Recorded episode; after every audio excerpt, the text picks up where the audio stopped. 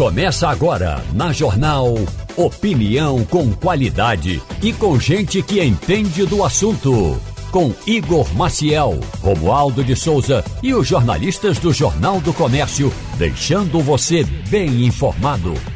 Passando a Limpo. Começando o Passando a Limpo agora aqui na Rádio Jornal. Muito bom dia a todos. Bom dia, Fernando Castilho. Bom dia, Igor. Bom dia, Terezinha. Bom dia, ouvintes. Bom dia, Terezinha Nunes, aqui bom, conosco também. Bom dia, Igor. Bom dia, Castilho. Bom dia a todos que nos ouvem nesse momento. E bom dia, Ivanildo Sampaio. Bom dia para todos, bom dia para os companheiros, bom dia para os ouvintes. Deixa eu é, começar falando, a gente vai começar falando sobre greve de ônibus, porque os ônibus, os motoristas de ônibus e metroviários também pararam. Eles paralisam as atividades hoje, então a intenção realmente é provocar caos na cidade, porque quando você. Assim, ninguém é, é inocente de achar que não, a gente está só parando aqui. Eles sabem que vão causar um, um, um caos na cidade, que as pessoas não vão conseguir chegar ao trabalho. Só que teve uma, uma diferença dessa vez, apesar de a adesão ter sido grande, eu estava conversando, eu estava vendo a conversa com a Roberta Soares hoje logo cedo. A Roberta disse: ó, a adesão realmente está grande. Apesar de a adesão realmente ter sido grande, você não tem um transtorno na cidade, você não tem pontos de ônibus cheios de gente, não tem tanto isso. Eu acho que Castilho passou por vários pontos agora na cidade e acompanhou isso, não foi? Foi. É, bom dia, Igor. É, bom dia, ouvintes. Olha, a, a sensação que a gente tem é o seguinte: corredores da é, Boa Viagem, né, na Avenida Conselheira Guiar, Domingos Ferreira, que são corredores importantes, corredores da Avenida Mascarenhas Moraes, há um grande fluxo de carro e praticamente zero ônibus. Então significa que as linhas que atendem a região de Boa Viagem, Setúbal é, e até Candeias, é, a quantidade de ônibus é mínima. No outro corredor eu fui caminhar hoje e vi também muito pouca gente no corredor da Mascarenhas de Moraes, que é um corredor que demanda que vem do cabo. Hum. Então, essa é uma questão. Agora, muito carro na rua, moto e, curiosamente, o serviço de aplicativo sem demanda é, em alguns terminais. Não sem, de, não, não sem demanda, ele está sem aquele preço é, mais alto é, que pronto, se esperava. Aí, só. O preço normal. Tinha gente dizendo, sem olha, demanda alta. Amanhã né? vai dar 100 é. reais o, é. o aplicativo. E não está, né? É, tá o normal. nosso ouvinte sabe que quando o, o aplicativo trabalha com aumento de demanda, quando tem, eles botam uma tarifa dinâmica. Isto não está acontecendo também não está acontecendo no setor de motos. Agora, tem duas coisas para mim que acho que ficou claro, Igor. Hum. Segundo, as empresas, por estarem informadas, montaram esquemas de próprios de captura de seus funcionários. Segundo, o caso da indústria, essa coisa fez muito isso. E no caso da, das outras empresas, é, os próprios funcionários estão indo, talvez de carona solidária, alguma coisa. O movimento hoje vai ser uma desgraça. Comércio mesmo, o centro do Recife vai estar tá parado. parado porque ninguém vai. Já é uma coisa muito ruim. Mas esse é o quadro que está aí. É, vamos ver como é que a, a, essa reunião que deve acontecer hoje, porque uma vez deflagrada a greve, me parece que tecnicamente a, a, a, uma das partes já pode solicitar o dissídio. É. Depois é. a gente pode ver isso com é. calma. mas o que, o que, é que, que vai acontecer atenção, durante o dia de hoje? É, o que me chamou a atenção é que não está causando o caos que se imaginava não. que causaria.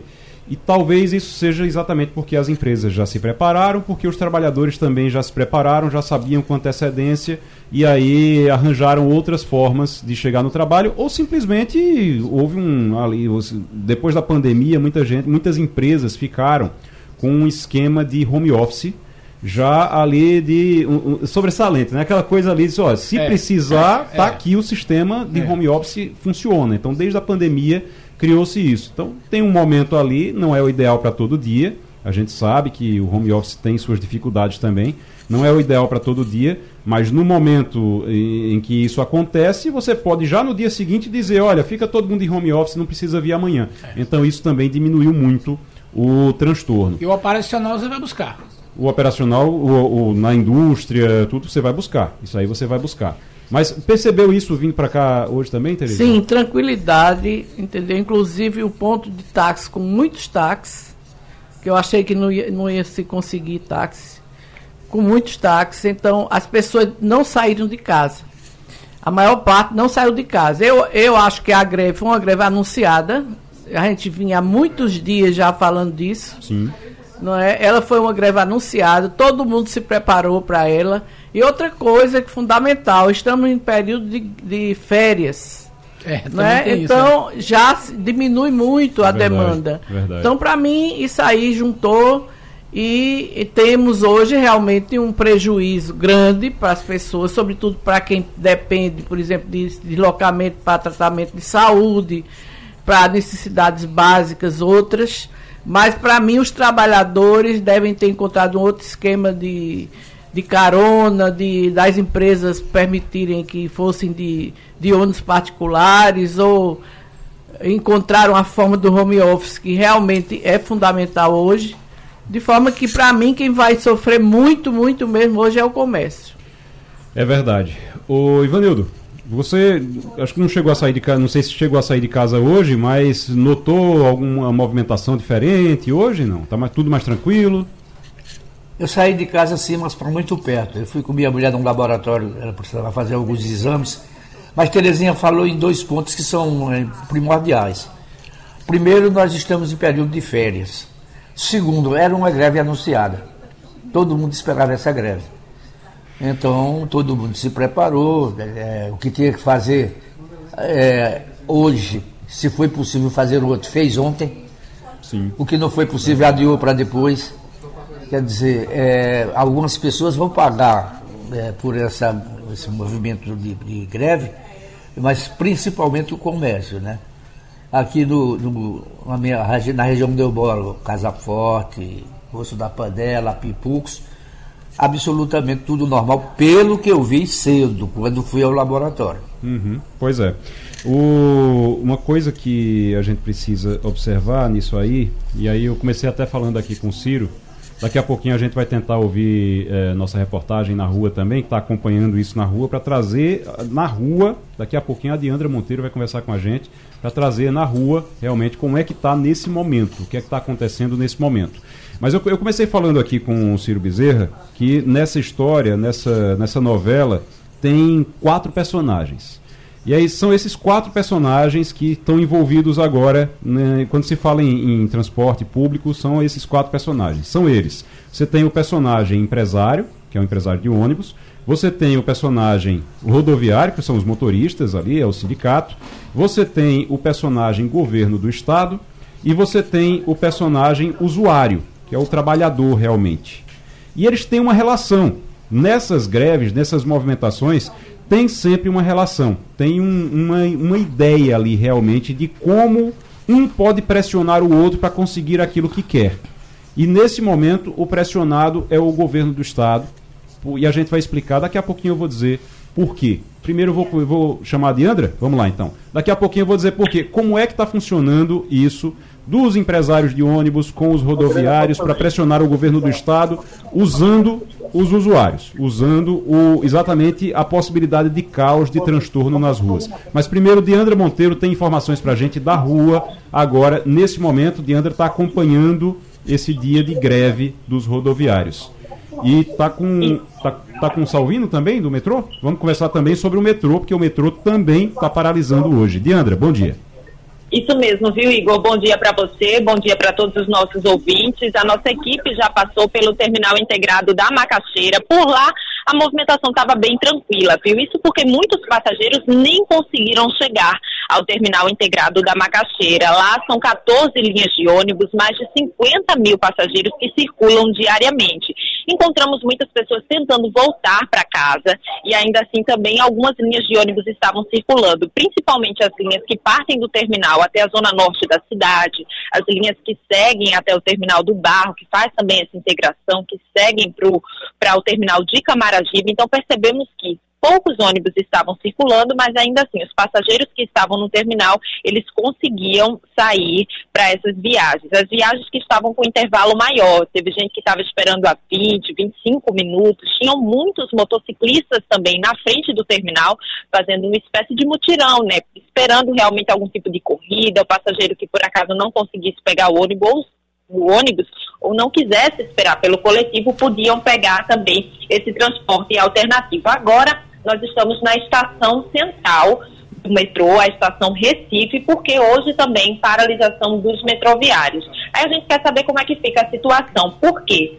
A CBTU ela entrou com um pedido na justiça para que eles possam colocar o metrô em circulação, pelo menos nos horários de pico. Nós estamos com o Salvino Gomes, que é chefe de comunicação aqui da CBTU Recife. Salvino, vocês já tiveram alguma resposta da justiça? Como é que fica a situação? Muito bom dia para vocês. Dia, Diandra, bom dia aos amigos da Rádio Jornal.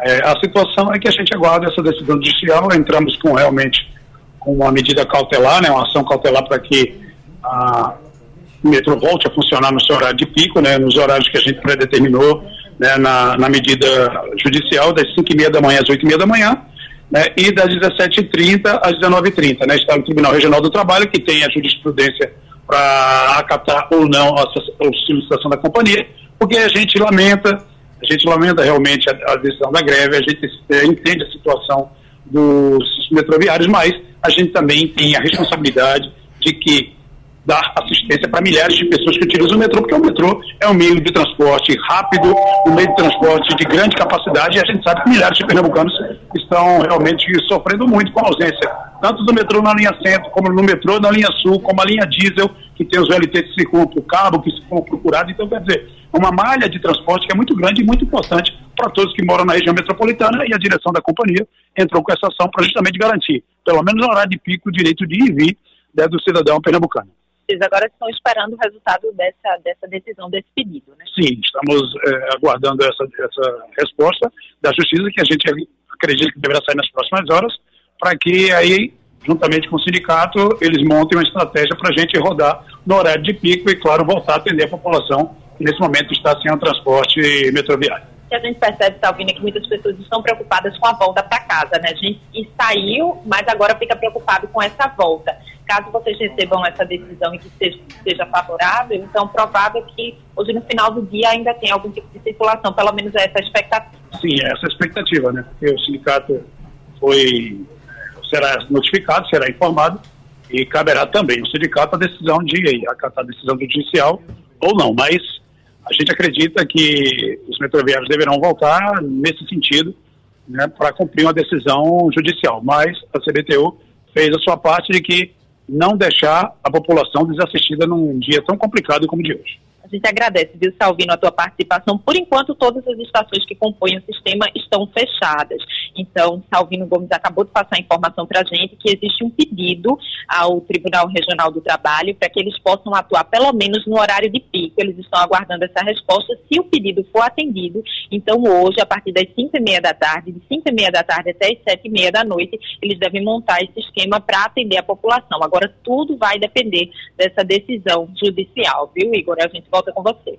Diandra, muito obrigado. Valeu, Diandra Monteiro conversando com a gente, trazendo informações importantes sobre o metrô. O metrô também parado, as estações estão fechadas, mas existe uma expectativa sobre uma decisão judicial que pode aí fazer com que o metrô funcione pelo menos na volta para casa mais tarde. Então vamos aguardar essa decisão. Informação que a Diandra trouxe agora junto com o Salvino, que é de lá do metrô. Agora, deixa eu. eu só pra gente explicar, eu estava dizendo que tinha quatro personagens. Atores. Quatro atores, quatro atores nessa é. história.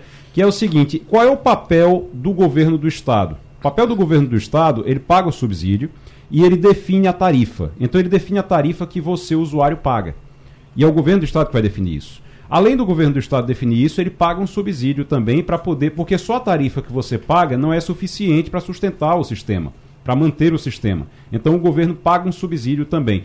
Os empresários estão interessados em aumentar o que eles recebem, o subsídio, e também a tarifa, porque aumentando a tarifa também melhora para eles, melhora a situação deles, que não é de todo fácil não, porque as coisas são caras, aumentou muito, você tem muita inflação nesses últimos tempos, então você tem realmente dificuldade. Mas a tarifa não aumentou recentemente, não aumentou nos últimos agora no último ano.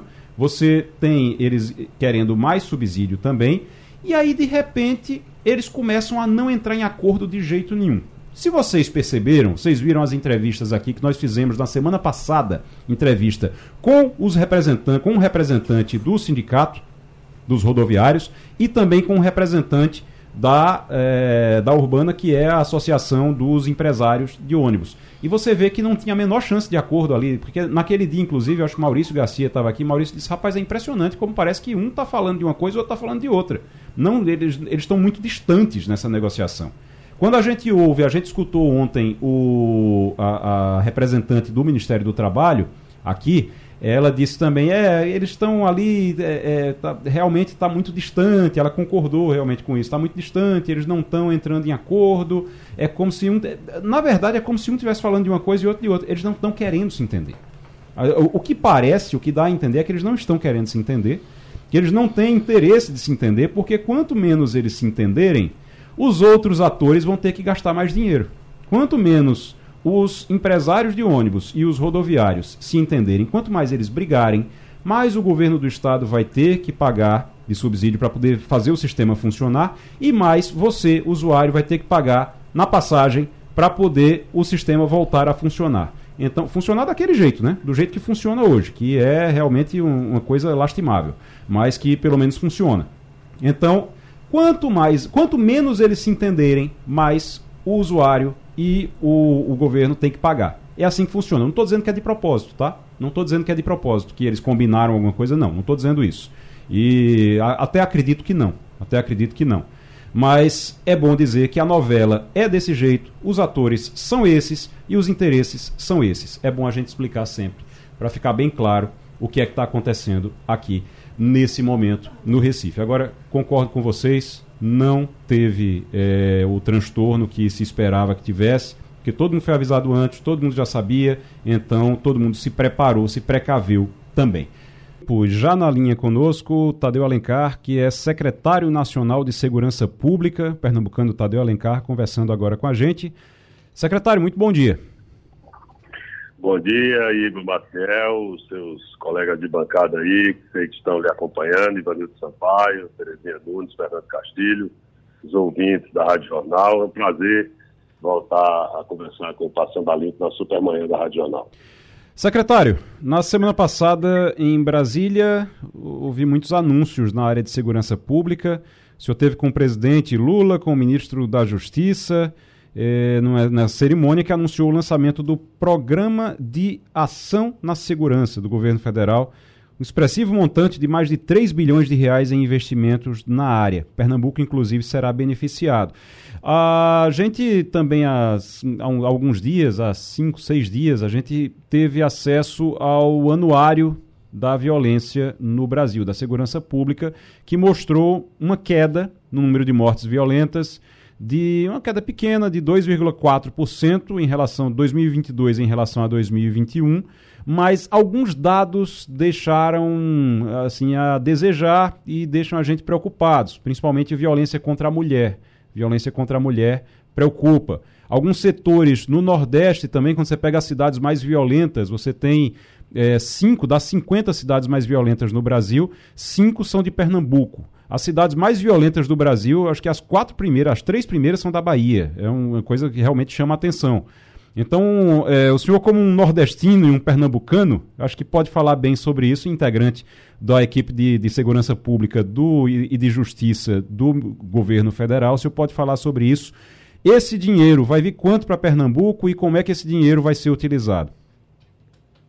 É, Igor, a questão da segurança é algo que preocupa enormemente é, no Brasil, principalmente quando nos últimos anos nós não tivemos uma política nacional de segurança. Havia uma visão do governo anterior é, totalmente equivocada de que segurança pública, paradoxalmente, deveria ser provida pelo indivíduo, pela aquisição de armas, por portar é, armas de grosso calibre. Essa foi a essência da não diria nem da política do governo anterior, mas da, da não política, porque não é possível, é, num país de dimensões continentais como o Brasil, 17 mil quilômetros de fronteiras, é, que tornam muito vulnerável o território nacional através do acesso ao tráfico de armas, de drogas, com vulnerabilidades sociais também crônicas, que se possa pensar a segurança pública apenas sob a ótica é, de flexibilização do acesso da população as armas. E, ao mesmo tempo, também é, numa instrumentalização das forças de segurança, que é muito preocupante quando um agente do Estado brasileiro, integrantes de Estado, que são responsáveis por materializar é, o uso da força, que é um, um, há um monopólio, é, ou deveria haver, do Estado, porque ela é legítima quando exatamente enfrenta a criminalidade violenta, as facções criminosas, mas evidentemente que é, isso, a, a, despeito do governo Bolsonaro, alguns até acham que como é que houve então é, redução no ano de 2022 que faz parte do governo anterior. Eu diria que apesar do governo Bolsonaro houve essa queda por uma série de razões que ao longo do programa, se houver tempo, nós podemos é, detalhar um pouco isso. Mas o que é certo é que, a despeito dessa queda, que é uma queda pequena em relação a, a todo esse cenário de criminalidade violenta que ceifou 47 mil é, vidas é, no país, evidentemente que é um cenário desolador e também está associado a diversos fatores. Um deles, sem dúvida, as regiões mais pobres do Brasil, como o Nordeste, uhum. que apesar de toda, toda a melhoria dos indicadores, continua ainda é, sendo o, um caldo é, perfeito para que as facções criminosas se aproximem da população, disputem a nossa juventude e, evidentemente, com indicadores alarmantes, como as cidades é, do Nordeste, que 10 das cidades mais violentas do Brasil, 9 estão no Nordeste. O secretário, que... deixa eu. eu o senhor está falando dessa lista, eu estou com a lista aqui, e aí só para deixar bem claro aqui é, quais são essas cidades. A primeira cidade mais violenta do Brasil, da Bahia, Jequié. Depois, Bahia também, Santo Antônio de Jesus. Depois, Simões Filho, Bahia também. Camaçari, Bahia também. Depois, Cabo Santo Agostinho, em Pernambuco. Aí você tem Sorriso, no Mato Grosso. E Altamira, no Pará. Aí Macapá, no, no Amapá. Feira de Santana, na Bahia. Juazeiro, na Bahia. E depois segue Bahia, Bahia, Rio Grande do Norte, Bahia, Pará. Aí Rio de Janeiro, Rio de Janeiro, Bahia, Bahia, Paraíba, Ceará, Rio de Janeiro e depois tem Pernambuco, tem tudo aqui. É, é, o que chama atenção nas cidades da Bahia e nas cidades de Pernambuco, que fazem parte dessa lista, é que elas não são as capitais, elas estão no entorno das capitais. E geralmente a maior parte da verba vai para as capitais. Existe uma, um, um, estudo de vocês para é, pulverizar mais essas verbas, para investir mais nessas regiões metropolitanas também? Sim, tem uma estratégia, é, é, Igor. Você tem aí o Fundo Nacional de Segurança Pública, ele é da ordem de 2 bilhões e 300 milhões de reais por ano. Esse ano de 2023, esse é o orçamento do Fundo Nacional de Segurança Pública, que é coordenado e gerido aqui pela Secretaria é, Nacional de Segurança Pública que eu, é, nesse momento, estou comandando. Sim. Esse orçamento, metade dele, por imposição legal, é transferido aos estados da federação.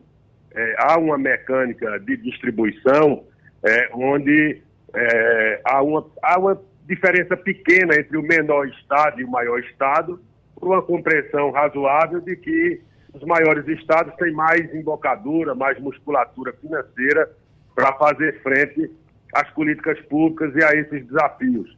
Mas o que é certo é que é, há em torno aí é, entre 38 milhões e 48 milhões de reais que cada estado da federação recebe por ano e aí o governo do estado apresenta um plano de aplicação desses recursos que é chancelado por aqui pelo Ministério da Justiça e essa distribuição interna dos recursos é, para cada município é, é algo que é, de prerrogativas e atribuição do governo do estado. Não há um repasse direto para os municípios, assim, por imposição legal. Há editais, uma política de editais, como estamos agora com dois editais, um de 150 milhões, que a gente ampliou para 170, que foi sobre as escolas, violência nas escolas, que os municípios puderam participar, e também um outro para as guardas municipais de 100 milhões.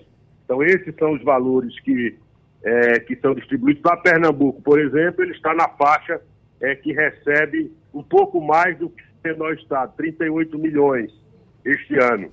Mas aí, essa, como disse, o, o Estado de Pernambuco, o governo apresenta um plano de aplicação e esse plano tem que ter sintonia com políticas que são finalizadas pelo Ministério da Justiça.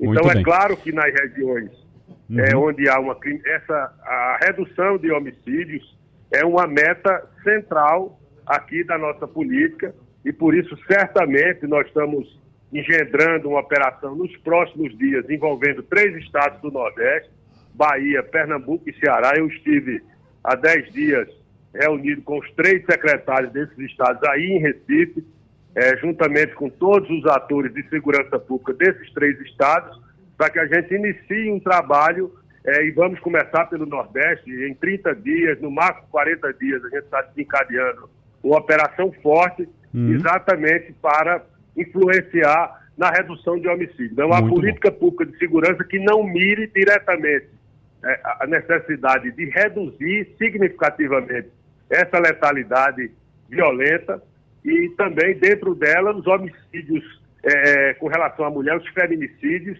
onde houve um crescimento, apesar dessa redução geral de 2,4%, 2,4%, houve um crescimento dos feminicídios de 6%, o que torna a violência contra a mulher um objetivo central também da política do governo federal e do Ministério da Justiça. Então o senhor está trazendo uma informação muito importante aqui. Nos próximos 40, 30, 40 dias, uh, nós teremos uma operação forte da, do governo federal, das polícias integradas para contra o crime no Nordeste. Isso é muito importante, a gente vai ficar acompanhando. Agora deixa eu passar aqui para a bancada. Ivanildo Sampaio tem pergunta para fazer para o senhor. A gente está conversando com o secretário nacional de Segurança Pública, Tadeu Alencar. Antes da minha pergunta para o secretário, eu queria só ratificar a informação de você. É que o secretário não nasceu em Pernambuco, ele é pernambucano por adoção e por ah, tá. mas ele é cearense de nascimento. É pernambucano de coração. Deixa eu perguntar eu para o secretário. de ter dupla nacionalidade, é... graças a Deus. Secretário, a gente sabe que, que a droga, o tráfico de drogas, é um dos responsáveis pela grande violência que ocorre nesse país. E a gente sabe que alguns bolsões de violência estão lá há muitos e muitos anos e ninguém dá um jeito neles. Por exemplo, o Complexo da Maré no Rio de Janeiro. O que é que a Secretaria pretende fazer para esses locais que são decididamente grandes responsáveis por crime de morte, por sequestro, por roubo, por assalto, por é, roubo de carga, por tudo quanto não presta que está aliado ao, ao, tráfico de drogas? É, veja, Ivanildo, a gente tem clareza de que o tráfico de drogas é a raiz é, de grande parte dessa criminalidade violenta. Quando você decompõe essa violência, você vai ver que 85% dela é concentrada é, no entorno da atuação das, das facções criminosas. É, esse outro percentual se deve a outro tipo de violência, violência doméstica, violência é, de trânsito, violência entre as pessoas numa briga de bar, mas 85% dela é decorrente e oriunda exatamente da atuação das facções criminosas. Nós temos alguns vetores de atuação. Na Amazônia, e eu vou falar, claro, do, do Complexo da Maré, mas a gente tem é, uma conexão ali de criminalidade que junta tráfico de drogas, tráfico de armas, é, tráfico de pessoas, garimpo ilegal, é, extração ilegal é, de, de madeira, é, e uma série de criminalidades que são conexas e que atuam fortemente no território onde a autoridade estatal é, ficou ao longo dos anos enfraquecida, até porque enxergou a riqueza e as potencialidades econômicas da Amazônia. Nós vamos ter, foi lançado na sexta-feira esse programa que foi referido aí pelo Igor na abertura do programa, na sexta-feira pelo presidente Lula, é um programa chamado AMA, que é Amazônia é, com Segurança e Soberania, que é um, uma série de investimentos a partir do Fundo Amazônia, mais de um bilhão de reais, é, que estamos negociando com o BNDES, com o presidente Aloysio Mercadante, e esses valores vão fortalecer a presença do Estado, com o aumento da capacidade operacional. Você tem, às vezes, o agente público com equipamentos, uma lancha que não é blindada, a facção criminosa tem uma lancha blindada. Armamento pesado, é, explosivos. Então, você tem que ter um aumento da capacidade operacional das nossas polícias, que, claro, é só um vetor de atuação. Mas tem também trabalhe com inteligência, um centro de comando e controle internacional será instalado na Amazônia, em, Manaus, de modo que há uma série de ações para a Amazônia com investimentos custosos para combater uma criminalidade, porque lá, através das fronteiras, sem dúvida nenhuma, é um grande ali em Atalaia do Norte, que faz fronteira com o Peru, faz fronteira com a Colômbia, é um grande hub de, hub de tráfico internacional. Então tem que tratar a Amazônia porque depois que a droga entra no país, com todos os seus problemas associados, aí é um tipo de trabalho, mas nós temos que defender as nossas fronteiras, porque é por onde entra e sai a droga, que é fruto de toda, é, é, majoritariamente, dessa violência. No Nordeste é a mesma coisa, nós vamos ter um, algo voltado para o Nordeste, e tem as regiões metropolitanas do país, e o Rio de Janeiro é, um, é uma situação que, ao longo dos anos, é, as facções, principalmente o Comando Vermelho, ali teve um, um papel de degradação é, social, porque exatamente essa vulnerabilidade crônica faz com que a população fique refém da atuação de grupos criminosos, de milicianos. Então é uma situação muito complexa que o Rio de Janeiro tem que ser pensado é, uma, uma, uma estratégia peculiar que tem que ser compartilhada com o próprio governo local. Nós temos tido um diálogo é, com o governo do Estado, ainda que não tenha uma, uma, uma identidade política, mas a relação, nós estamos investindo nessa reaproximação federativa com os governadores, isso é um papel do ministro Flávio Dino, e do ponto de vista de Secretaria de Segurança, a gente tem tido um diálogo no Brasil inteiro. Hoje eu terei uma, uma reunião com o secretário de Segurança do Amapá, uhum. que é um estado, um estado pequeno, que foi pelo anuário indicado como o mais violento do país, e ao mesmo tempo onde a polícia também tem um elevado índice de letalidade, ou seja, nós estamos atuando em muitas frentes, tem também o lado preventivo da segurança pública, porque é claro que segurança pública não se faz sem atuação policial, sem as forças de segurança, mas não é só repressão, ainda que qualificada, tem que ter um lado preventivo, por isso o relançamento do PRONAS, que lida com todo o universo, tem os eixos estruturantes do PRONAS, inclusive a atuação nos territórios degradados, e a favela da Maré entra nesse, nesse eixo temático do PRONAS. Então, são muitas ações que estão sendo consertadas é, pelo governo federal sobre a diretriz política do presidente de fazer um enfrentamento em todos esses campos da questão da violência e, e na defesa de uma política pública de segurança que possa efetivamente vir ao encontro do desejo da sociedade de um país mais seguro. Tadeu Alencar. em Pernambuco, foi não. Tadeu Alencar, secretário nacional de Segurança Pública. Secretário, Terezinha Nunes quer lhe fazer uma pergunta aqui também. Bom dia, Tadeu.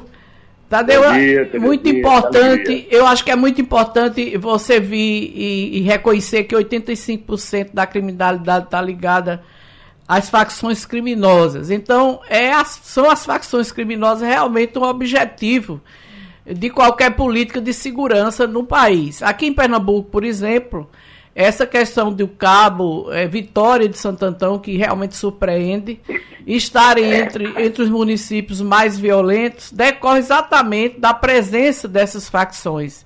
E a gente se recorda que há pouco tempo, não faz muito tempo, né, que Porto de Galinhas foi dominado por uma facção criminosa. O nosso principal atrativo turístico foi fechado por uma facção criminosa. Então, é, o, que, o que efetivamente vai se fazer nesse sentido? Porque a gente sabe que a pobreza que está presente nesses municípios, onde tem muito mais é, crime, é exatamente o chamariz para essas, essas facções criminosas. E, e esses municípios de Pernambuco que a gente está citando aqui, que estão entre os maiores do país, né, são realmente vítimas disso. Então é preciso que se tenha um trabalho voltado exatamente para o combate às fracções criminosas. Porque a gente não vai conseguir resolver o problema social é, em tão pouco tempo. Então, em, em, tão pouco tempo, a gente pode sim combater as facções criminosas. Por isso que eu acho que o objetivo deve ser esse. E entendo que o governo deve ter uma estratégia para enfrentar essa questão. A estratégia que está sendo pensada é, Terezinha, nesses seis meses de governo aqui, nós mergulhamos é, nesse universo. É, foi muito importante a experiência parlamentar para compreender essa diversidade que está no Brasil, mas sem dúvida esse é um ponto central. A, a, a segurança pública é uma responsabilidade coletiva, ela tem que ser feita é, com atuação integrada de todos os entes, cada um tem um papel, a União não vai substituir o papel clássico dos estados federados, porque eles é que têm as polícias, a polícia militar, a polícia é, civil, que faz a polícia judiciária, e também a atuação dos municípios através da guarda municipal, nós estamos restaurando a participação do município no debate público sobre segurança. Com relação às organizações criminosas, tem dois é, é, braços de atuação que nós estamos fortalecendo. Um deles foi lançado na sexta-feira, uma atuação é, que expande grupos de investigações sensíveis na Polícia Federal, chamado GISES, e também é, outros grupos que vai haver é, nos 27 estados da federação, que são forças-tarefas, que são, são, serão chamadas, são chamadas de FICOS, que é Forças Integradas de Combate ao Crime Organizado, que é coordenado pela Polícia Federal, mas com a participação da Polícia Rodoviária Federal, da Polícia Penal Federal, com a participação também das polícias estaduais. E no âmbito da SENASP, é, que é um outro tipo de atuação, essa, essas estruturas da Polícia Federal já existem hoje e serão ampliadas a partir da assinatura é, dessa portaria que fortaleceu os orçamentos desses grupos expandiu a sua atuação. Tenho certeza que, até pelos resultados das forças-tarefas, que todos os dias no Brasil inteiro têm tido um papel extraordinariamente relevante nesse enfrentamento, nós vamos também, nós estamos aqui, liderado inclusive por um delegado de Pernambuco, o delegado Romano Costa, que é da Polícia Civil de Pernambuco, é o nosso diretor de operações integradas e inteligência, é a diretoria dele, sob a nossa orientação, que está é, fechando um projeto, um programa de enfrentamento às organizações criminosas, que trabalha com diversos eixos, com inteligência, com modernização te tecnológica, com integração das polícias.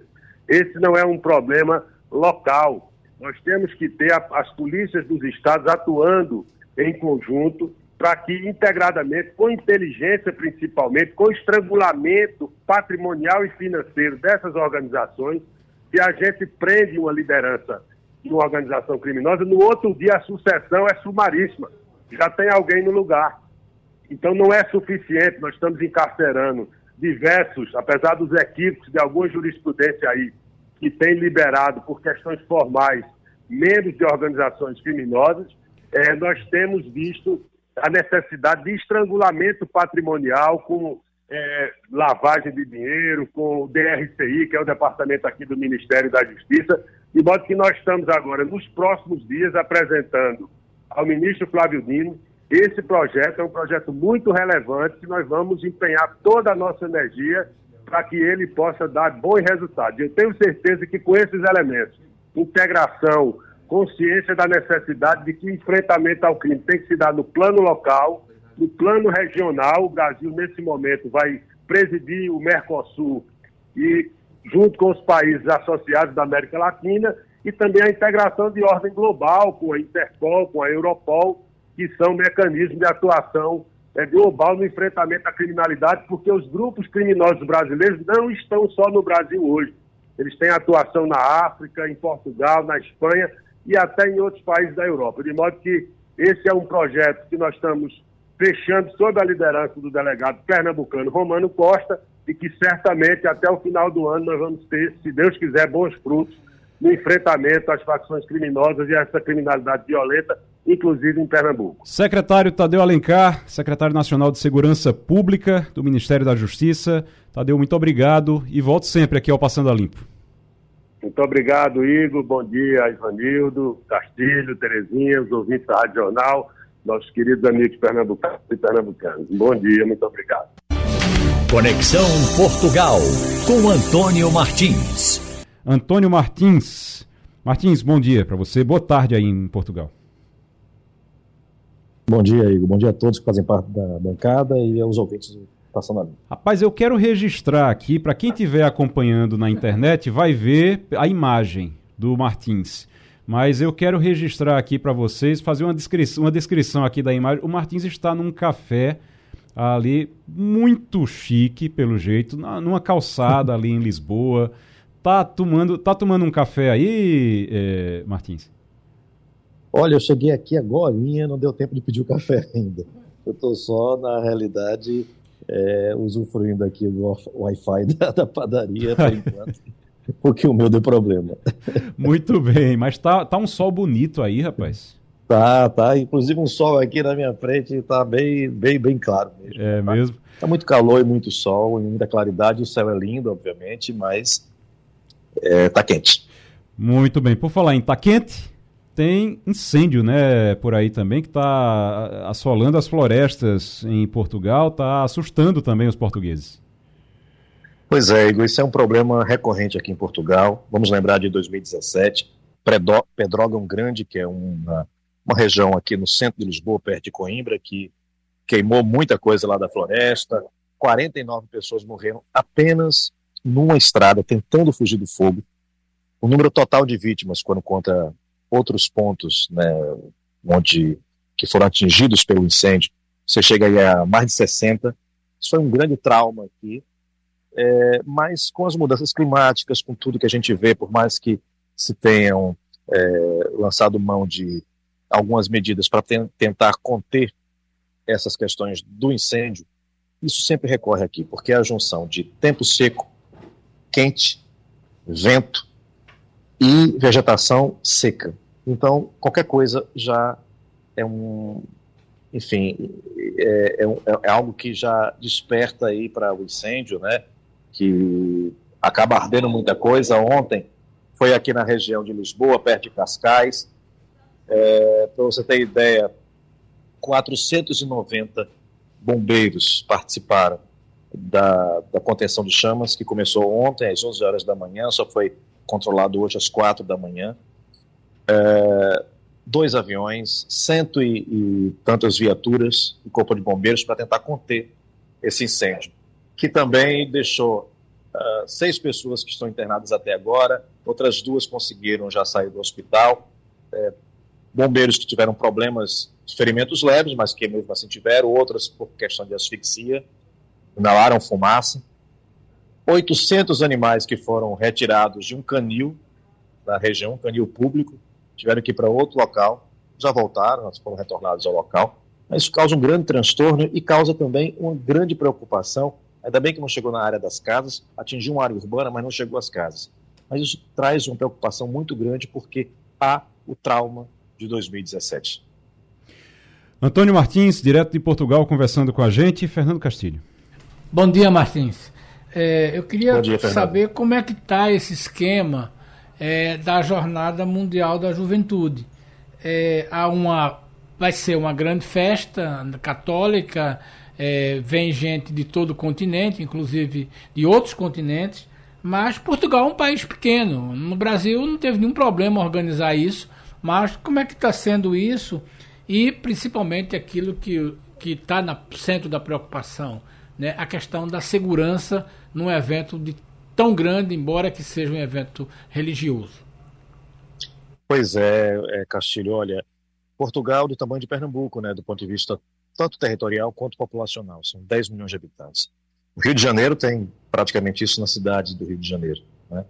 Então, imagino que Lisboa tem aí no máximo, juntando a região metropolitana, 1, 1 milhão e 500, 200 mil pessoas, vai receber mais um milhão de pessoas, né, que é o esperado. Então, isso causa um, um transtorno muito grande para a cidade, para os moradores principalmente, a cidade já já está invadida por turistas, mas que também traz pro, problemas de segurança, porque por mais que seja um evento religioso, né, e a gente acha que o evento religioso por si só não tem é, nada violento ou de ameaçador, mas também é um espaço para que muita gente venha, inclusive pessoas que tenham algum tipo de intenção. O sistema de informação aqui de segurança interna registrou, pelo menos classificou aqui os principais riscos. Né? Qual é o principal risco que sai? de, moder, de, de moderado para significativo, uma escala de 0 a, de 1 a 5, você tem um sendo é, reduzido, é, dois moderado, três significativo, quatro é, urgente e o outro imediato. O que, que isso significa? Que está em três, que é o significativo, saiu do dois para o três, mas quais são as áreas? Primeiro, é, pessoas com problemas pessoais, é, emocionais, que queiram fazer qualquer tipo de coisa, né? de, de, de, de enfim, de ação violenta é, lobos solitários, né, pessoas que venham por uma questão qualquer, até ideológica ou religiosa, e queira fazer alguma coisa, mas é não é nada articulado com organizações ou com outras pessoas, mas também a questão do terrorismo, né, que preocupa, é, principalmente agora, nessa questão da guerra, da Ucrânia, né, a gente não sabe o que pode acontecer, então existe aí uma, uma grande, um grande esquema de segurança, há 10 dias começou o controle de passaportes e documentação nas estradas, que é feito com muito rigor na parte aérea, mas na parte marítima também, mas na parte terrestre não tanto. E realmente já conseguiram aí é um, um, aumentar esse rigor e fiscalizar cerca de 200 e tantas mil pessoas que entraram no país nos últimos 10 dias e 60 foram recusadas a entrar por questões de passaporte, de documentação, que não estavam aptas a entrar aqui. Então, vamos ver que há uma, uma, uma certa preocupação, mas é, é, como o nome diz, né? É uma ocupação prévia. Né? estão aí tentando monitorar, é, colocar postos de, de, de, de checkpoint, uhum. né, de, de, checagem, e também é, esquemas para, caso ocorra alguma coisa, já ter aí um tipo de, de reação, mas com certeza isso é muito secreto, isso é muito, é, de uma forma, óbvio, por segurança, inclusive, né, para que seja eficiente, seja de fato algo secreto. Antônio Martins, nessa nossa conexão aqui do Recife com Portugal, com Lisboa, o Ivanildo Sampaio. Bom dia, Martins. Martins, nós estamos dia, vivendo um momento em que se disputa o Campeonato Mundial de Futebol Feminino. A minha curiosidade é a seguinte: existe futebol feminino em Portugal? Vanildo, que bom falar com você de novo. Olha, é, existe sim, e com, inclusive com respaldo muito grande da sociedade, da mídia, né? A seleção, a seleção portuguesa está também no campeonato e é, recebendo, é, como é que eu vou dizer, uma, uma, um agrado aí do presidente que posou com eles, com elas, fazem é, muitos anúncios publicitários aqui, então tem sim uma cena de futebol feminino que tem sido muito é, respaldado e, e, e, e muito é, é, é, admirado mesmo né, pela, pelos, pelos portugueses. Né? Eu acho que esse é um fenômeno realmente que não é só no Brasil. A gente viu que nos Estados Unidos é uma coisa que já acontece há muito tempo, porque o futebol masculino nunca teve tradição, mas o feminino lá sempre teve muita tradição.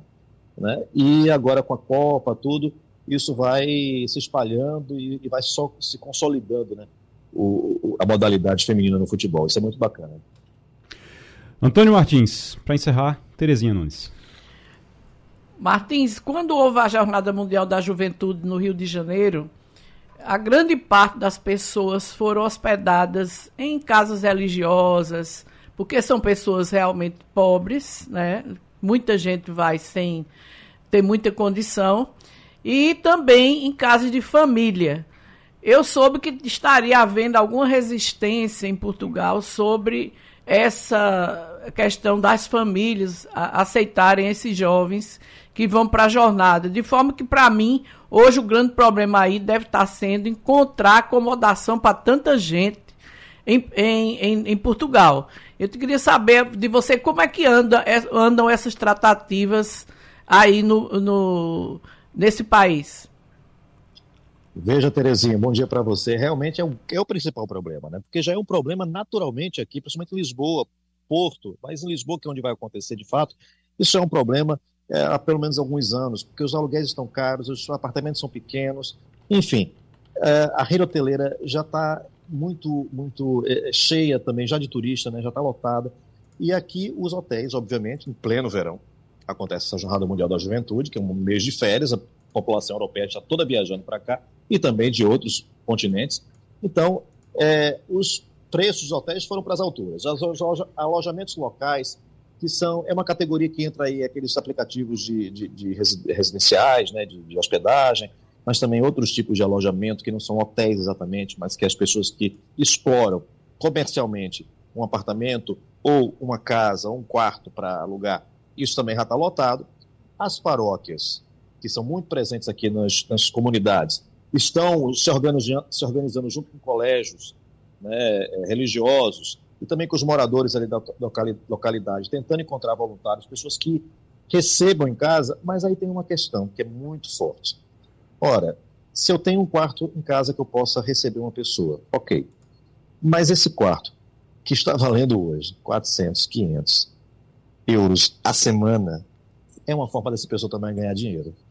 Então, há uma disputa aí muito grande entre quem tem o quarto para ceder, né, é, como voluntário, mas com a chance de ganhar dinheiro, vai provavelmente ter um alívio aí, porque a inflação bateu aqui também, né?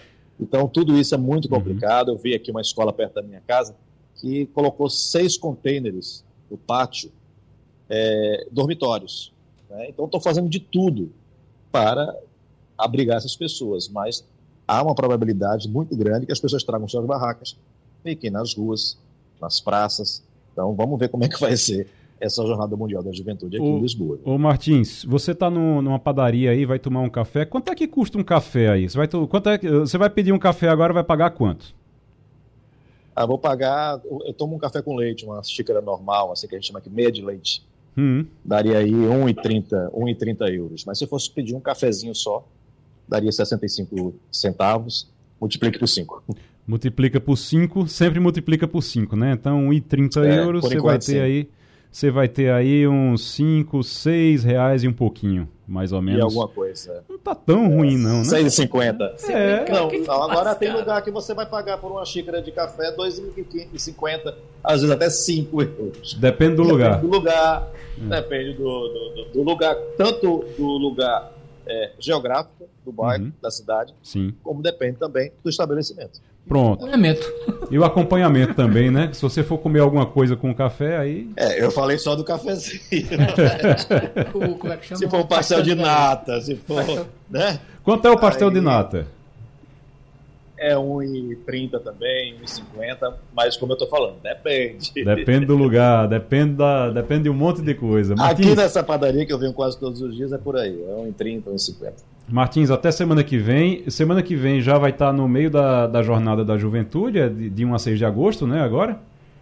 É, quinta-feira é que dia quinta, da semana? Quinta-feira é 20. Do mês, do mês. É, quinta-feira é 20. Não, quarta-feira não. Quarta-feira, quarta-feira, que é a semana que vem, né? Na semana que vem, é. é. Dia... é a gente é vai ser dia 3, dia 3. Dia 2, dia 2 de dia, agosto. Dois. É dia 2. Olha, eu não vou estar em Lisboa. Ah, rapaz. Eu vou estar na Lituânia. Aí a gente pode de lá. Pronto, não. Tá certo, mas é, é, porque é porque eu tá, eu ia cobrar de você agora que conseguisse uma é. entrevista com o Papa. Para você tra trazer o Papa para fazer ah, uma entrevista. Ah, pô, eu vou pedir a produção da TV Jornal para me ajudar. Pronto, peça então, veja aí uma entrevista com o Papa para o Passando a Limpo. Tá lançado o desafio. Mas olha, Oi. Eu volto aqui, eu volto para Lisboa dia 3. Se conseguirem, a, a, partir do dia 3, eu, eu mando o um vídeo exclusiv, com exclusividade para vocês. Pronto, fechado então. Obrigado, Martins. Grande abraço e até semana que vem. E o Castilho, eu estou vendo aqui que o governo está propondo novas regras para é recuperação fiscal para os estados. Tem uma série de mudanças. É o Ministério da Fazenda, Fernando Haddad. É. Prazo mais longo para permanecer no regime e menor penalidade em caso de descumprimento. Vai facilitar a vida dos estados? É o que os estados queriam? Olha, é muito naquela linha do plano é, de flexibilizar o Plano Nacional de Saneamento, hum. que é o seguinte: você precisa provocar os estados para que eles façam investimentos. Como a situação dos estados, evidentemente, não está muito boa, você está mudando a regra. Quando a gente analisa, que lê com calma, você vê que é o seguinte: no governo Temer foi criada uma regra muito dura. Foi aquela briga que o governador Paulo Câmara foi, no final dos 45 minutos, não pôde tomar dinheiro emprestado, só veio recuperar em 19. Então, o que está acontecendo é o seguinte: vamos mudar a regra. Então, o governo diz assim: olha, eu vou mudar a regra, você vai poder se habilitar, principalmente municípios. Né, alguns estados vão poder melhorar sua classificação e aí vão tomar dinheiro. Agora, a partir de 25, Ou seja, no próximo governo, né, aliás, em 25, né, uhum. no 26, 27, o governo vai reduzir as garantias. Hoje, quando um Estado toma dinheiro, Igor, aprovado pela comissão do Senado, se o Estado não pagar, a União paga. Fica brigando com ele, mas paga, garante 100%. Agora a União está propondo o seguinte: olha, só vai garantir 100% de que tem com a classificação A, é, mas vou permitir que quem está com a classificação B e até C tome dinheiro emprestado. Uhum. E no futuro eu não vou garantir mais de 100%. O Estado vai ter que procurar empréstimos que garantam até 80%. E aí os bancos vão assumir essa garantia. A tendência é que o banco suba a taxa de juros, mas é uma forma do governo Lula estimular que os estados tomem dinheiro emprestado para investir. Muito nessa linha de Lula de querer provocar o aquecimento da economia. É, a, a, o conceito é de que flexibilizar as regras para que os bancos, os estados tomem mais dinheiro emprestado. Informação chegando agora.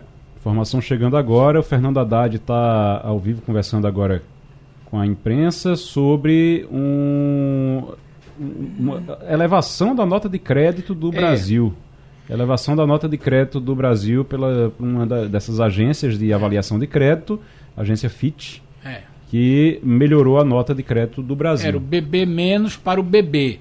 É, uhum. Existe uma certa classificação, Sim. vai de D, C, vai até. E entre essas classificações das letras tem A, é, 1B, 2B, 3B, mais ou menos. O que a FIT está dizendo, a FIT é a menor agência de classificação de risco, é importante ser mas ela sinaliza uma confiança maior no Brasil. Sim. É uma tendência que as outras também façam isso. Por quê? Porque o cenário da economia brasileira está melhorando. Mas não é só o cenário da economia, é o clima empresarial que está melhorando. Uhum. E essas, essas agências são muito sensíveis a esse movimento. A gente não pode imaginar que no governo Lula você consiga de novo o grau de investimento. Mas é um caminho. Já estamos em contato com o Adriano Oliveira, professor da Universidade Federal de Pernambuco, cientista político e também escritor. Está lançando o livro Do Bolsonarismo ao Retorno do, do, do Lulismo. Bolsonaro voltará ao poder? Eu vou devolver a pergunta. Adriano Oliveira, muito bom dia, seja muito bem-vindo ao Passando a Limpo. Bolsonaro voltará ao poder? Tem que comprar o livro para poder saber. Bom dia aí, como vai? Tudo bom? Bom dia a toda a bancada. Igor, é, o objetivo do livro, de fato, é responder a essa indagação. Eu respondo a esta indagação, uhum. considerando todo o mandato do presidente Bolsonaro, que foi um mandato conflituoso, foi um mandato que foi vítima da, do cisne negro, ou seja, o acaso que foi a Covid-19, e também o mandato dele foi vítima de um segundo cisne negro, né, que foi a inesperada decisão do Supremo Tribunal Federal, dando, voltando com os direitos políticos para o presidente Lula e o Lula sendo candidato. Esse era um livro que eu pensava desde o início do mandato do presidente Bolsonaro em escrever.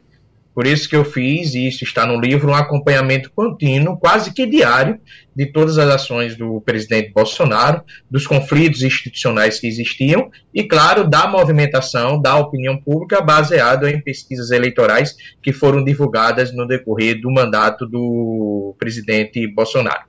Então, neste livro, eu não só respondo ou por se Bolsonaro voltará ao poder, mas também o argumento por que Lula voltou, ou seja, por que o retorno do lulismo. Nós estamos lembrados que, inclusive eu, nós não esperávamos o retorno do lulismo, ao contrário, quando eu escrevi minha última obra sobre o impacto da Nava Jato do lulismo, eu trazia à tona que o lulismo iria se manter, principalmente se o governo Bolsonaro não fosse um sucesso na economia.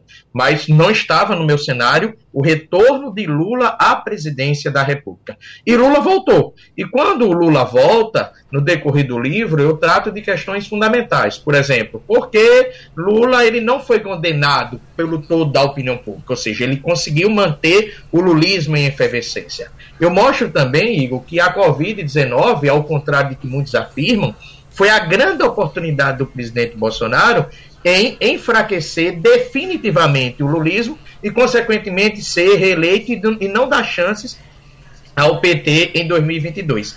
E mostro, claro, qual será o futuro do bolsonarismo. Um desses futuros é algo que vocês já estão observando, tanto pela ação institucional como também pelo comportamento do governo Lula, que é a desbolsonarização da política. E, claro, no decorrer do livro, com o final do livro, lá eu trago com evidências e pesquisas de opinião pública a minha assertiva, o meu, a minha predição quanto ao futuro do presidente Jair Bolsonaro. É bom lembrar que o professor Adriano Oliveira ele não, não, não escreve isso do. assim, não, não, não, tira só da cabeça dele ali, ele faz pesquisa, ele trabalha com pesquisa, né, professor? Então ele é o acompanhamento dessas pesquisas que leva a essas análises, que, são, que estão lá no livro. Terezinha Nunes, tem pergunta. Bo, bom dia, Adriano. Adriano, bom dia, você... Terezinha, como vai? Tudo bem. Você, você fala muito bem na questão, por exemplo, do, de Lula querer sepultar o bolsonarismo. E, e eu, eu lembraria nesse, nesse momento é, a força que ele está que ele tá colocando na reestruturação do governo para colocar o maior número de partidos políticos de forma a realmente isolar o PL. Se bem que a gente sabe que alguns deputados do PL hoje admitem ficar na base do governo. Então, e esse movimento todo que a Grace Hoffman falou a semana passada que o PT vai ter que cortar na, na carne para ceder lugares do ministério a esses partidos, você acha que Lula vai ter êxito nisso? Vai conseguir formar essa grande bancada e definitivamente isolar o PL? Veja, quando se fala no. Alô, tá me ouvindo? Estamos Sim. ouvindo, estamos acompanhando. Quando, se, quando eu falo no, na desbolsonarização da política, eu não estou falando que o lulismo irá reinar. O que eu estou falando, muito claramente, e isso está no meu livro, baseado em pesquisas de opinião pública, em evidências trazidas da imprensa e também entrevistas com atores políticos, é de que o bolsonarismo ele desorganizou uma ordem social. Assim como a Lava Jato também desorganizou uma ordem social. A Lava Jato desorganizou, Terezinha, de que forma? Ela desorganizou no momento que ela condenou todos os políticos. Então os políticos disseram: não, vem aqui, você tem que acabar. Você não pode tirar a vida dos políticos. Nós temos que ter uma ordem e assim sempre vivemos e vamos continuar a viver. Respeite os políticos. O que Bolsonaro desorganizou? A democracia brasileira. Desorganizou a relação entre executivo e legislativo e fez aquilo que as instituições não aceitaram de modo algum, que foi o ataque às instituições. Portanto, o Supremo Tribunal Federal, em particular, reagiu. Quando o Supremo Tribunal Federal reage, e também parcela da opinião pública que elegeu o presidente Lula, eles não estão dando um cheque branco ao Lula. Eles não estão dando um cheque em branco ao PT. Eles estão dizendo o seguinte: olha, nós queremos uma oposição ao PT, nós queremos a desbolsonarização da política, e neste caso, é a previsão que eu faço, é que em 2026 nós estaremos diante de uma desbolsonarização da política, dessa bolsonarização radical e que não é propositiva, mas com o surgimento de uma nova direita. Uma nova direita, Terezinha, que você lembra muito bem, que era o PSDB de José Serra, o PSDB de Fernando Henrique Cardoso, o PSDB de Geraldo Alckmin, onde era uma direita civilizada, propositiva, que debatia o futuro do país. Então, o PT, ele não correrá solto em 2026. O que nós teremos é, de fato, uma desbolsonarização da política, as instituições estão enfrentando o bolsonarismo radical, para que a ordem sempre observada no país de respeito às instituições e à democracia de boa convivência retome e que a política seja feita de um lado uma esquerda, uma centro-esquerda, representada pelo PT, e do outro lado uma direita civilizada. Resta saber quem representará essa direita civilizada. E há um ponto também fundamental. Qual o erro hoje da oposição, não só bolsonarista, mas também a oposição não bolsonarista? Eles não discutem economia com os governos do PT. Esses foram os mesmos erros que o PSDB cometeu quando passou a questionar o lulismo. Quando o PSDB questionou o lulismo, eles não questionavam o modelo econômico do PT. E quando questionavam, questionavam com excesso de liberalismo. E a atual oposição está cometendo essa mesma dificuldade. Se é que nós podemos falar em oposição nesse sentido, porque, como você bem colocou, hoje o Lula é um consenso. Ele conseguiu atrair a base, entre aspas, bolsonaristas para o seu governo e pavimenta, caso a economia ela siga de razoável para bom, com a tendência de ser reeleito. Mas, como eu coloco no meu livro com dados, ocorrerá a desbolsonarização e surgirá uma direita civilizada. Adriano Oliveira, conversando conosco aqui sobre o lançamento do livro Do Bolsonarismo ao Retorno do Lulismo, Bolsonaro voltará ao poder. Livro que. O livro vai ser lançado já. Quando? Convide, faça o convite aí, Adriano. Sim, o livro vai ser lançado de hoje a 8, dia Sim. 2 de agosto, na livraria Jaqueira, do bairro do Recife, a partir das 18 horas. Lá eu estarei para autografar aqueles que quiserem e também para conversarmos sobre o livro. Dia 2 de agosto, às 18 horas. 2 de agosto é quarta-feira? Quarta-feira, de hoje a 8. Quarta-feira, então, de hoje a 8. Adriano Oliveira, muito obrigado, Adriano, pela participação aqui no Passando a Limpo e até de hoje a 8, lá no lançamento do livro. Lhe espero lá, você, Terezinha e toda a bancada. Será um grande prazer para mim. Forte abraço e obrigado. Forte abraço, tchau, tchau. Rapaz, eu tô vendo aqui, eu estava falando antes que o Ministério do Esporte, que o, o, o Centrão já tinha desistido do Ministério dos Esportes, já estava ali, não, tudo bem, vamos procurar outro espaço. Mas aí teve uma mudança, e a mudança foi o seguinte: a medida provisória das apostas esportivas fez com que uma parte do dinheiro da arrecadação com as apostas esportivas fosse destinada automaticamente ao Ministério do Esporte. E aí todo mundo disse: opa, o Ministério do, do, do Esporte, esporte é. era bonito, ficou feio, agora ele está lindo. É verdade. ele era é. bonito, ficou feio, agora está lindo. Então tá todo mundo agora de olho no Ministério do Esporte. Pode ter certeza, Ivanildo Sampaio, que é porque tô, todo mundo querendo promover o esporte no Brasil, né? Alô, Ivanildo? Você bem, é... Ah, agora. Eu acho que a gente vai continuar ainda avançando nesse campo, pela aprovação dos jogos do país. Sim. Acho que isso foi o primeiro passo uhum. e que o processo de, de acabar com essa hipocrisia, porque o governo é o maior, é, maior bancador de bicho no país, com loteria todos os dias, né? então a gente vai caminhar para a aprovação dos jogos. É e verdade. aí, assim, aqui o pessoal vai querer o Ministério dos Esportes. Aí todo mundo quer o Ministério dos Esportes, né, é. o, o Castilho? Olha, é, Ivanildo. Dá, é, quanto, dá quantos por cento? Dá 3% para o, o. É, dá 3%. Veja bem, o governo está falando o seguinte: o primeiro ano daria 2 bilhões, 3% já daria alguma coisa. O governo acredita que pode arrecadar com isso aí entre 6 e 12. Se fosse 12, Igor, era um, um, negócio jogo oficial no Brasil, chegaria mais de 100 bilhões. Pode, chegar, pode chegar a 12 bilhões, no caso. De arrecadação. De arrecadação. Como é 18%, então você tem uma dificuldade muito grande. Se você então, pegar 2%. 3%, 18%. Não, eu estou dizendo, se você pegar 3% para o Ministério dos Esportes, 3% ah, é. de 12 é. bilhões, é verdade. você vai ter aí 3 bilhões e 600. Exatamente. Dá mais de 3 bilhões é. e meio para o, o. Eu, eu conversei algum, com alguns empresários. Emendas, que né? pode ir para um pernambucano, para Silvio é, Costa Filho. Silvio Costa Filho. É. Tem uma coisa interessante nesse negócio antes da gente terminar. O jogo, o jogo do bicho hoje é o, o que controla as betes brasileiras. Existem as betes internacionais, mas todos os empresários de corretagem zoológica, né? Do jogo do bicho têm empresas de, de coisa. Então, esse vai ser um, uma, uma chance deles se regularizarem. A dúvida é que o governo tornou esse negócio muito caro. 30 milhões para começar, a taxação, tem um negócio aí que está preocupando muito, que é o seguinte, acima de R$ 2.100 vai pagar imposto de renda. Então há um risco de que os caras continuem apostando no, na Bet Internacional. Mas como disse Ivanildo, é uma forma de você começar a discutir essa questão de jogo legalmente e transformar esse imposto. Rapaz, Hoje é imposto zero. Eu gostei, só para encerrar, é, já me despedindo aqui de vocês, eu gostei como é, é a corretagem zoológica, é também conhecida gente, como jogo do bicho. É, o jogo do bicho. Tá eu não podia botar o jogo do bicho, aí inventei essa história, Ivanildo autorizou na época, dizia que eram os empresários do setor de corretagem zoológica. zoológica. Todos eles são donos de bet hoje. Pronto, Todos muito eles. bem. Valeu, terminando, passando a limpo agora. Muito obrigado, Fernando Castilho, Terezinha Nunes e Ivanildo Sampaio. Tchau, tchau. A Rádio Jornal apresentou opinião com qualidade e com gente que entende do assunto.